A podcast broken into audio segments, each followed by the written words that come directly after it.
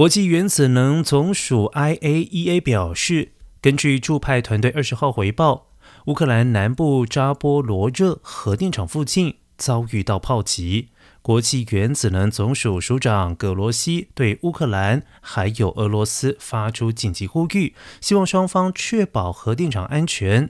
扎波罗热核电厂是欧洲最大的核电厂，目前被俄罗斯军队控制。而国际原子能总署在声明当中表示，派驻扎波罗热核电厂的专家回报，新一波的炮击非常接近核电厂，在当地的时间二十号早上就听到了十几次的爆炸声。幸好目前未对核电厂造成安全威胁，但是葛罗西表示，不管发动攻击的是谁，都必须立刻停止。